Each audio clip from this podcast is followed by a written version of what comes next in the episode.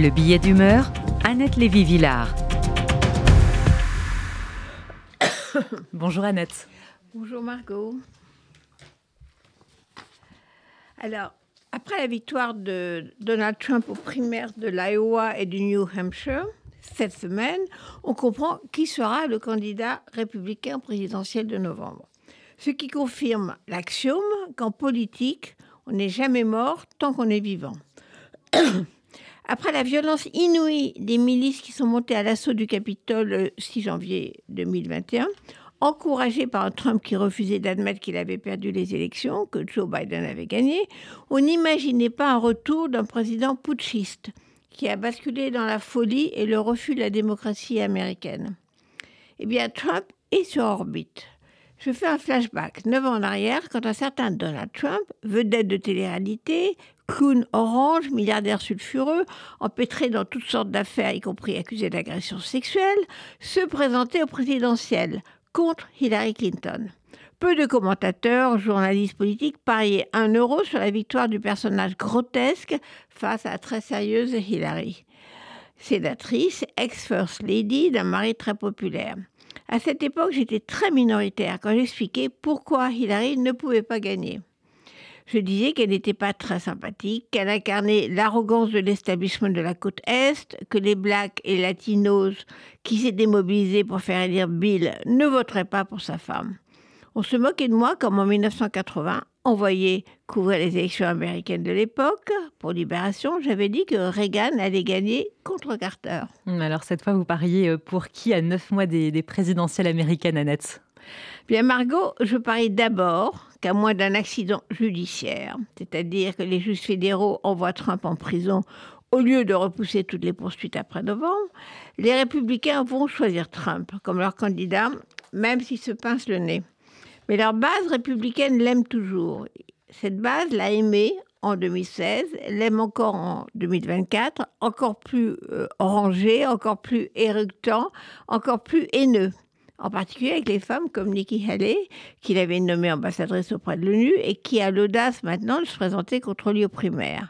C'est le même empire. Donc je parie pour un duel Trump contre Joe Biden à moins d'un accident médical que le président chancelle mentalement ou physiquement. Ce serait à nouveau la bataille entre deux hommes blancs âgés.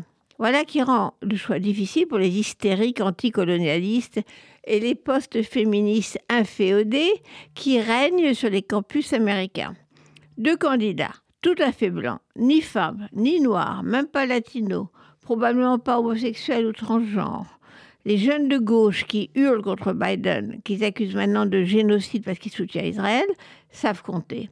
Si cette génération ne se mobilise pas pour le candidat démocrate, il risque de faire perdre Biden et de rouvrir les portes de la Maison-Blanche à Trump.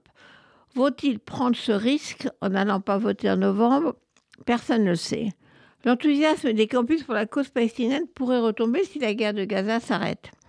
L'Amérique est toujours coupée en deux. On le voit à chaque élection. Et ce sont quelques pourcentages d'électeurs qui swingent, qui balancent d'un côté ou de l'autre, qui donnent la victoire.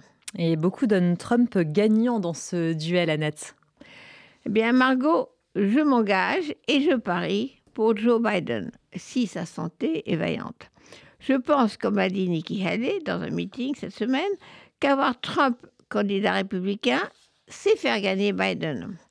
Face au fou totalitaire, Trump, ces électeurs raisonnables qui balancent, même républicains, pourraient choisir Biden. C'est ce qu'on a vu aux primaires républicaines du New Hampshire cette semaine. Les électeurs indépendants ont choisi de voter pour Nikki Haley pour faire barrage contre Trump. Joe Biden, oui, est au plus bas de sa popularité selon les derniers sondages. Mais l'économie se porte bien. L'inflation et le chômage reculent. On sait aussi que les élections américaines se jouent sur les enjeux internes, pas sur la politique internationale. Même si une partie de la population est contre le soutien à l'Ukraine ou le soutien à Israël, leur vote ne sera pas en fonction de ces guerres. Joe Biden vient de recevoir hier le soutien officiel de la classe ouvrière, en l'occurrence le très puissant syndicat automobile, la United Auto Workers, et surtout, depuis le vote de la Cour suprême à majorité trumpienne et l'impossibilité de se faire avorter dans la plupart des États américains, Biden est devenu un héros de la cause des femmes en essayant de rétablir le droit à l'avortement. On a vu les femmes se mobiliser aux élections de mi-mandat qui n'ont pas été la défaite démocrate annoncée. Cette mobilisation des Américaines, qui ne sont pas une minorité, je le rappelle, peut faire gagner le vieil homme blanc démocrate, même impopulaire. Face à Trump, je donne donc Joe Biden gagnant en novembre. C'est un peu d'analyse et bien sûr de la pensée optimiste, wishful thinking, comme on dit en anglais, pour éviter la catastrophe d'un populiste pro-Poutine, corrompu et raciste à la Maison-Blanche.